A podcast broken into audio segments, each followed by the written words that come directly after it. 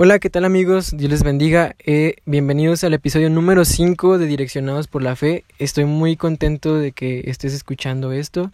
Y pues hoy tenemos una invitada eh, especial y ella es Daniela González. Eh, actualmente ella está sirviendo conmigo en, en, Ajes, es la secretaria y pues está congregándose en Iglesia Cielos Abiertos con el pastor Román y pues también está estudiando su eh, carrera de arquitectura. Entonces, hola Dani, ¿cómo estás? Dios te bendiga. Hola, bendiciones a todos los que nos están escuchando. Estoy muy agradecida con el Señor de que me permite estar aquí. Mm, el Señor ha estado hablando a mi vida a través de la vida de Michael, de este podcast, y de verdad espero que sea de bendición la palabra que Dios nos ha dado que les vamos a compartir el día de hoy. Ok. Este. Eh, entrando en, el tema, Dani, eh, vamos a hacer un resumen que de lo que estuvimos hablando hace dos semanas. Eh, la semana pasada no, no pudimos este, presenciar el episodio número 5 por fuerzas mayores. Tuve algunas complicaciones personales, pero pues bueno, lo importante es que hoy se sigue compartiendo de la palabra, ¿verdad? Este, hace unas semanas estuvimos platicando de la vida de Abraham y Lot. Eh, y podemos ver cómo Dios se hacía presente en la vida de estos dos personajes en el momento en el que pues Lot desobedece las instrucciones que Dios le había dado a Abraham y sale de las de las eh, de los límites geográficos que Dios le había otorgado a Abraham y se va a tierras donde pues el pecado estaba a todo lo que da Dani entonces este a consecuencia de ello eh, Lot es secuestrado por este por varios reyes y Abraham se entera de que pues lo tienen secuestrado y podemos ver cómo es que eh, Abraham eh, toma la iniciativa de ir por su sobrino y pues al momento de ir nos encontramos con lo que vamos a, leer el día de hoy y está en, en el capítulo 14 versículo 17 eh, el, episodio de, el episodio de hoy se llama Una obediencia a la fe y está basada en esta cita. Vamos a leer antes de continuar y dice, cuando volvía de la derrota de Kedorlaomer y de los reyes que con él estaban, salió el rey de Sodoma a recibirlo al valle de Sabe, que es el Valle del Rey. Entonces Melquisedec, rey de Salem y sacerdote del Dios Altísimo, sacó pan y vino, y le bendijo diciendo, Bendito sea Abraham del Dios Altísimo, Creador de los cielos y de la tierra, y bendito sea el Dios Altísimo que entregó tus enemigos en tu mano y le dio a Abraham los diezmos de todo. Entonces el rey de Sodoma dijo a Abraham, dame las personas y toma para ti los bienes. Y respondió Abraham al rey de Sodoma, He alzado mi mano a Jehová, Dios Altísimo, Creador de los cielos y de la tierra, que desde un hilo hasta una correa de calzado, nada tomaré de todo lo que es tuyo para que no digas yo enriquecí a Abraham, excepto solamente lo que, los que comieron los jóvenes y la parte de los varones que fueron con, conmigo, Aner, Escol y Mamre, los cuales tomaron su parte. Es muy interesante lo que leemos porque podemos extraer una enseñanza muy profunda que deja, nos deja Abraham en esta cita y podemos ver, Dani, cómo es que a pesar de que eh, pues estas personas, estos reyes, le, le ponen básicamente el oro, la plata y todos aquellos tesoros valiosos que eran muy importantes en ese tiempo. Eh, Abraham sigue manteniéndose en obediencia a Dios, eh, en el sentido de que él eh, pues había recibido instrucciones de parte de, de, de, Dios, entonces él sabía y estaba consciente de que no debía de haber, no debería de haber de tomar cosas que no fueran de la, de la tierra que Dios le había entregado a, Abraham, ¿no?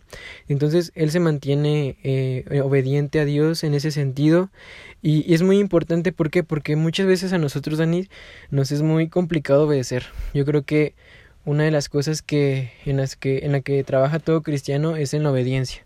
Entonces, yo creo que una de esas enseñanzas que nos puede dejar Abraham a través de esta cita es que pues debemos de ser obedientes a Dios a pesar de que pues las cosas del mundo, las cosas terrenales nos nos tal vez nos puedan tratar de seducir, siempre recordar que el obedecer a Dios siempre es lo correcto. Entonces, me, esto me recuerda mucho a, una cita que se encuentra en la Biblia y, dice que andamos por fe y no por vista. Entonces, a pesar de que Abraham estaba viendo tal vez eh, aquellas eh, cosas valiosas en esos tesoros, él se mantiene en fe. Él no se deja manipular por lo que su vista estaba viendo, él no se deja manipular por aquellas cosas que estaban en, en esos tesoros, él sigue confiando en Dios por medio de la fe, él sigue siendo obediente a Dios por medio de la fe, entonces a través de ello es como podemos ver que eh, Abraham más adelante también es, es bendecido, ¿no? Eh, yo creo que es, es muy importante que el cristiano practique esto, porque muchas veces nos es muy difícil confiar en Dios cuando tal vez las cosas no, no aparentan ir muy bien. Entonces, eh, yo al menos me quedo con una, una de esas cosas que pues Abraham estaba mencionando, ¿no, Dani? Sí, la verdad es que si nos ponemos a meditar en este pasaje es algo que yo considero que no es muy fácil para nosotros el poder hacer en nuestra humanidad, ya que a nosotros nos gusta mucho el reconocimiento de las personas al hacer algo nosotros, ¿verdad? Pero si podemos ver aquí, si no fuera por por Dios en la vida de Abraham, él realmente no hubiera logrado el poder vencer. Entonces, el poder entender que realmente Abraham no lo hacía para lograr ese reconocimiento, sino que su único propósito era poder librar a Lot. Y realmente es algo que a lo mejor y si nosotros lo consideramos de que si nosotros hacemos algo y nos reconocen, para nosotros va a ser muy difícil negarnos a eso. ¿Por qué? Porque a nosotros nos gusta que nos premien, nos gusta que nos reconozcan y aquí lo vemos como no solo el reconocimiento de palabras, sino que le iban a dar bienes, lo cual es todavía aún más difícil para nosotros como humanos negarnos, pero ahí es donde el Señor trata con nuestros corazones y la obediencia hacia Él. Y algo que quisiera destacar en el versículo 20, si lo podemos volver a leer, que dice, y bendito sea el Dios altísimo, que entregó tus enemigos en tu mano y le dio a Abraham los diezmos de todo. Aquí es la primera vez que se menciona el diezmo en la Biblia y este esto me recuerda a una cita en Deuteronomio 14:23 si me pudieran acompañar.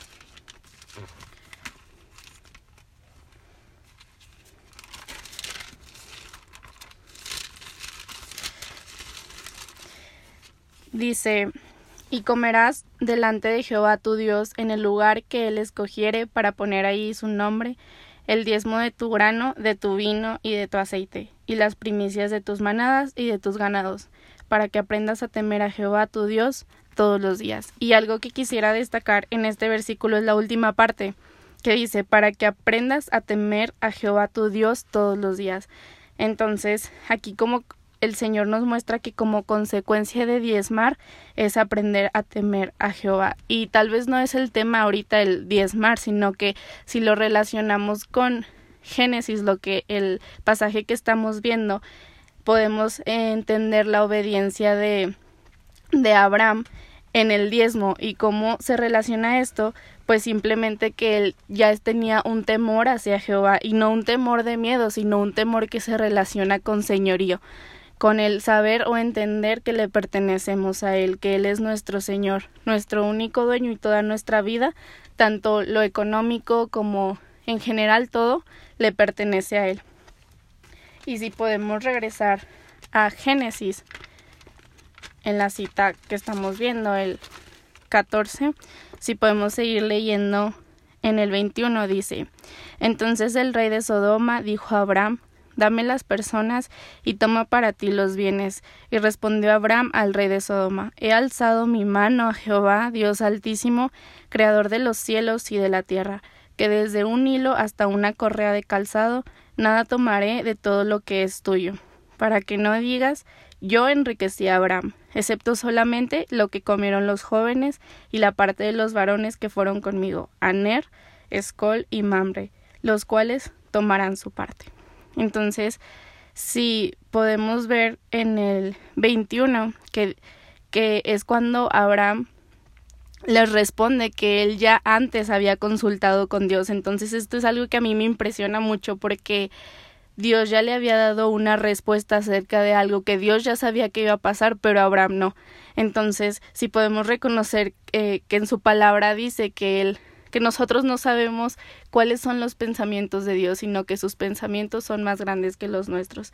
Entonces, aquí eh, podemos ver que Abraham ya tenía una comunión, ya tenía esa intimidad con el Señor para poder saber la respuesta en todo momento. O sea, realmente no era como que llegó en ese momento y dijo, ¿sabes qué? Lo voy a consultar con, con Dios, sino que ya de antemano sabía la respuesta. ¿Por qué? Porque Dios ya lo, ya le había dicho lo que tenía que responder, y a eso es como lo que podemos entender como la obediencia hacia Él. Y esa obediencia realmente no se no se hizo de un día para otro, no es como que nosotros la podamos producir en nuestra vida, sino que es Dios el que la produce en nosotros. Entonces, eh, poder entender cómo es que, que Él la produce.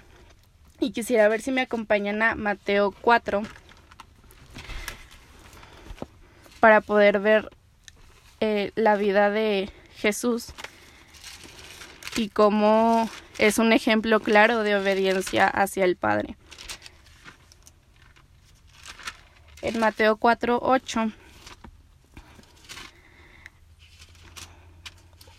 estamos hablando de la tentación si podemos entrar un poco en contexto, que dice en el 8, otra vez le llevó el diablo a un monte muy alto y le mostró todos los reinos del mundo y la gloria de ellos, y le dijo, todo esto te daré si postrado me adorares. Entonces Jesús le dijo, vete Satanás, porque escrito está, al Señor tu Dios adorarás y a él solo servirás. El diablo entonces le dejó, y aquí vinieron ángeles y le servían. Y antes de entrar en este versículo quisiera ver si me acompañan ahí mismo en el 4, pero en el 1, para poder ver un poco antes de que pasara esto. Dice, entonces Jesús fue llevado por el Espíritu al desierto para ser tentado por el diablo. Y después de haber ayunado cuarenta días y cuarenta noches, tuvo hambre. Entonces, si podemos considerar el versículo 2, eh, podemos entender que Jesús había alimentado al Espíritu y cómo lo, lo alimentaba, estaba ayunando cuarenta días y cuarenta noches. Entonces, al recibir la tentación, supo que responder, supo no caer en tentación, que es algo que, que muchas veces para nosotros es difícil y, no lo, y lo consideramos como algo mm, que a lo mejor y no está en nuestras fuerzas y realmente no, pero en nuestras fuerzas sí está el poder alimentar al espíritu y cómo el poder estar obedeciendo al Señor pues en la comunión, el que sea su palabra en nosotros. Entonces, aquí eh, Jesús ya de antemano, antes de recibir esa tentación, estuvo en comunión con el Padre. Y ahí en el desierto fue cuando eh, Jesús se, pudo entender o a lo mejor pudo pasar por esa situación y poder ver que su única fuente era Dios. ¿Por qué? Porque muchas veces nosotros pasamos por un desierto que se puede como entender como una situación difícil en la que no vemos salida, pero Dios nos lleva a eso, así como en Mateo dice en el versículo 1 que Él fue llevado por el Espíritu al desierto. Entonces muchas veces nosotros estamos en ese desierto y no vemos salida, pero Dios nos lleva a ese desierto para poder entender que la única fuente es Él, para poder entender que necesitamos ir a Él y poder crear esa dependencia para que podamos entender que el único que nos va a saciar, que nos va a llenar, es Él. No sé si quieras decir algo más, Michael, acerca de esto. Sí, yo creo que es muy interesante todo lo que mencionas y una de las cosas que mencionabas al principio sobre, la, sobre las intenciones que tenía Abraham con, con, con Lot. Yo creo que una, cuando estábamos leyendo esta historia, eh, veíamos cómo Lot no eh, vaya, no, no, no empieza a cuestionar lo que está sucediendo. ¿Por qué? Porque él no empieza a quejarse por el comportamiento que Lot tuvo hacia él, ¿sabes? De decir, ¿sabes qué? Pues Lot no se comportó de la manera en la que debía haberlo hecho, entonces yo no necesito ir allá. Yo, yo creo que pues Lot en, en sus problemas porque él mismo los provocó. Y la intención o lo que Abraham lo llevó a actuar de una manera correcta, yo creo que fue Dios en él. ¿Por qué? Porque vemos que Abraham no, ni siquiera es como que le piense decir no. O sea, él recibe la noticia de que su sobrino está perdido y, es rápido su sí. Él empieza a juntar a la gente para ir a rescatar a su sobrino y, y, tiene una actitud de amor, de misericordia a su sobrino a pesar de que él no lo merecía, a pesar de que, eh, de que su comportamiento no fue el correcto, Abraham eh, va y lo busca. Y vemos cómo más adelante en, en esta cita nos empieza a describir que pues derrota a, a, reinos muy muy importantes en aquel tiempo entre ellos el que estaba el de eh, Kedorlaomer que, que realmente eh, si analizamos un poco la historia o el contexto histórico de esta cita podemos ver que eran imperios muy muy fuertes en aquel tiempo en la área en la que se encontraban eh, eh, Abraham no entonces el hecho de que Abraham derrotara a esta a estas fuerzas militares era como algo también muy impresionante. Entonces podemos ver el respaldo de Dios en Abraham desde el momento en el que derrota a todos estos eh, soldados, ¿no? Y, y también podemos ver cómo es que, pues, más adelante Abraham es premiado, es premiado por, por lo que hace, pero él seguía con su, con su mente eh, en, en, en la voluntad de Dios, de obedecerle y no tomar nada de lo que pues le estaban ofreciendo, ¿no? Entonces, eh, esto es muy interesante, Dani, también todo lo que mencionas de las pruebas también que tuvo Jesús y cómo él se mantiene obediente al Padre. Yo creo que un, un gran ejemplo de obediencia no lo encontramos en Avila más que en Jesús, porque todos fallaron, todos en algún momento fueron desobedientes, todos los hombres fueron eh, tachados en, en, algún error, pero Jesucristo no, Jesucristo fue el, el ser, el ser humano eh, que realmente pudo obedecer a Dios. Él, él, mismo era Dios, ¿no? Entonces él fue intachable ante los ojos del Padre y realmente son, podemos ser obedientes a través de, de Jesucristo, ¿no? Entonces, como decías tú, que realmente en, nuestras propias fuerzas no podemos eh, lograr ser obedientes, pero ahora que, que, Jesucristo vino y Él abrió el camino de la obediencia al, al, al ponernos el ejemplo en Jesús, entonces nosotros podemos caminar en obediencia gracias a Cristo. Bueno, algo que también quisiera poner como ejemplo es la vida de Pablo en Hechos 22, 14. Dice, bueno, para entrar un poco en contexto, es eh, eh, cuando Pablo relata su conversión. Entonces en el 14 dice, y él dijo, el Dios de nuestros padres te ha escogido para que conozcas su voluntad y veas al justo y oigas la voz de su boca, porque serás testigo suyo a todos los hombres de, los que has, lo que has visto y oído. Ahora pues, ¿por qué te detienes? Levántate y bautízate, y lava tus pecados invocando su nombre. Entonces, si analizamos estos versículos, realmente a lo mejor y lo podríamos entender como el 14 es algo que va a suceder en un futuro, o sea, no es algo que ya esté pasando, es algo que va a suceder. Y el versículo 16 es algo que necesita hacer para que el 14 se pueda realizar, para que el 14 se realice como consecuencia. Entonces, si lo podemos volver a leer, dice, levántate y bautízate y lava tus pecados invocando su nombre. En cuando leímos Mateo, no, no quise ahondar mucho en esto, pero si se van a, eh, estábamos en Mateo 4, pero si se van antes de, de eso, habla donde Jesús es bautizado. Jesús es bautizado y luego después viene la tentación. Entonces, aquí donde dice levántate y bautízate y lava tus pecados, me recuerda a, también al llamamiento de Isaías, en donde en el momento en el que Isaías ve al Señor, él se da cuenta de su pecado y se da cuenta de que no es digno ni siquiera de estar delante de él por su pecado. Entonces aquí es donde el Señor nos dice, lava tus pecados invocando su nombre. ¿Y cómo es que invocamos su nombre? Volteando a ver a él, a verlo a él, porque realmente muchas veces nosotros queremos ser obedientes a él o queremos estar en obediencia, pero nuestra vida está enfocada totalmente en lo que nosotros queremos y no en la voluntad del Señor.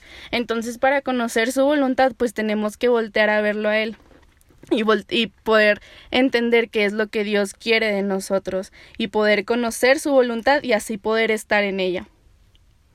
Sí, eso es muy importante. Yo creo que una de las cosas que mencionabas, Dani, eh, me, me, me, me, impresionaba porque es cierto, o sea, realmente nosotros somos obedientes eh, a través de, de su obediencia y, eso es lo que produce la obediencia, él mismo. Y, y me llamaba mucho la atención también una cita que se encuentra en Filipenses 2, 2.5 y dice, haya pues en vosotros ese sentir que hubo también en Cristo Jesús, el cual siendo en forma de Dios no estimó el ser igual a Dios como cosa que aferrarse, sino que se despojó a sí mismo tomando forma de siervo, hecho semejante a los hombres y estando en la condición de hombre, se humilló a sí mismo haciéndose obediente hasta la muerte y muerte de cruz. Yo creo que esto es muy claro.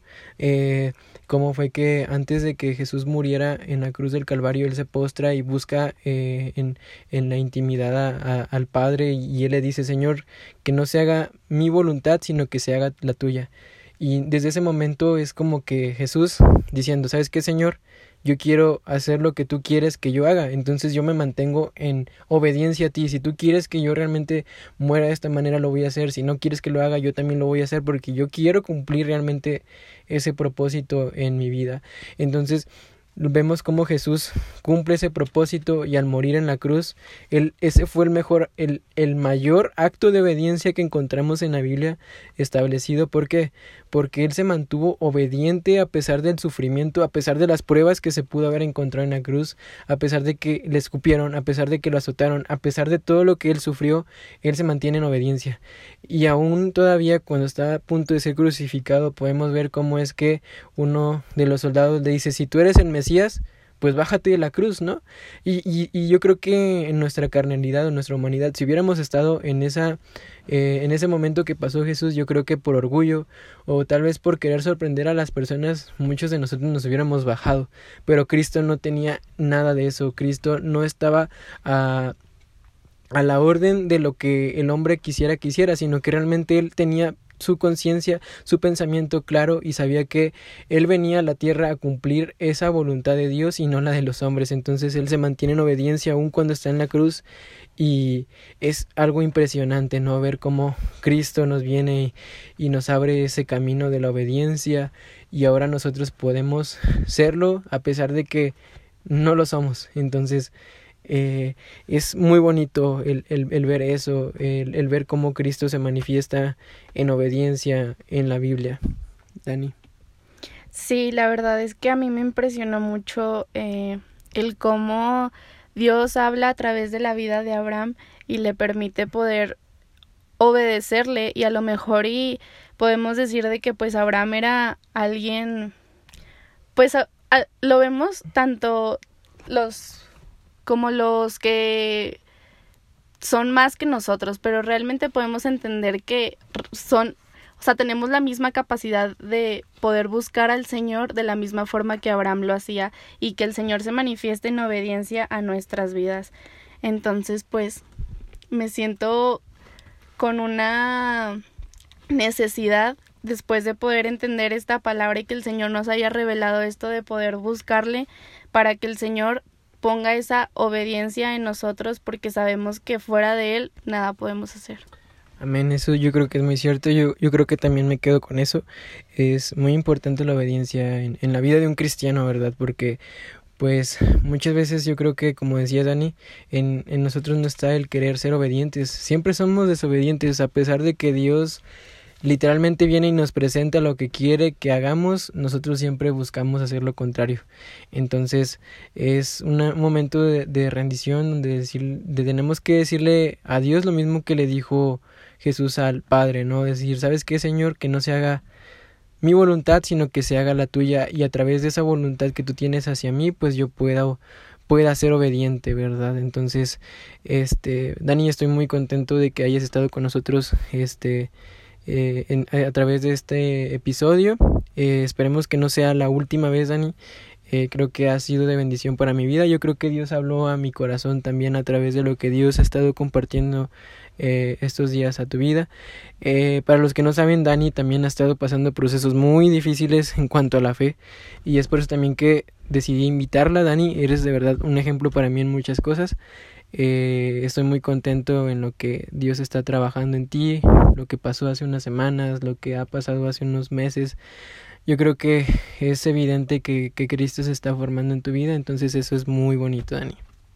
Te doy muchas gracias por la invitación y le doy gracias a Dios por permitirme estar aquí. La verdad también fue de mucha bendición para mí en este tiempo, en estos días, la palabra que Dios pudo traer a mi vida y espero que sea de bendición también para los que nos escuchan. Y bueno, este, yo creo que es todo por hoy. Espero que haya sido de bendición para tu vida esta, esta palabra una obediencia a la fe, este, una invitación que te hacemos también de, de que sigas obedeciendo a Dios a través de, de, su voluntad, que sigas buscándole en estos tiempos de pandemia, que realmente tu fe no decaiga, que te mantengas en obediencia a pesar de que estás encerrado en tu casa. Entonces, eh, nos vemos la próxima semana.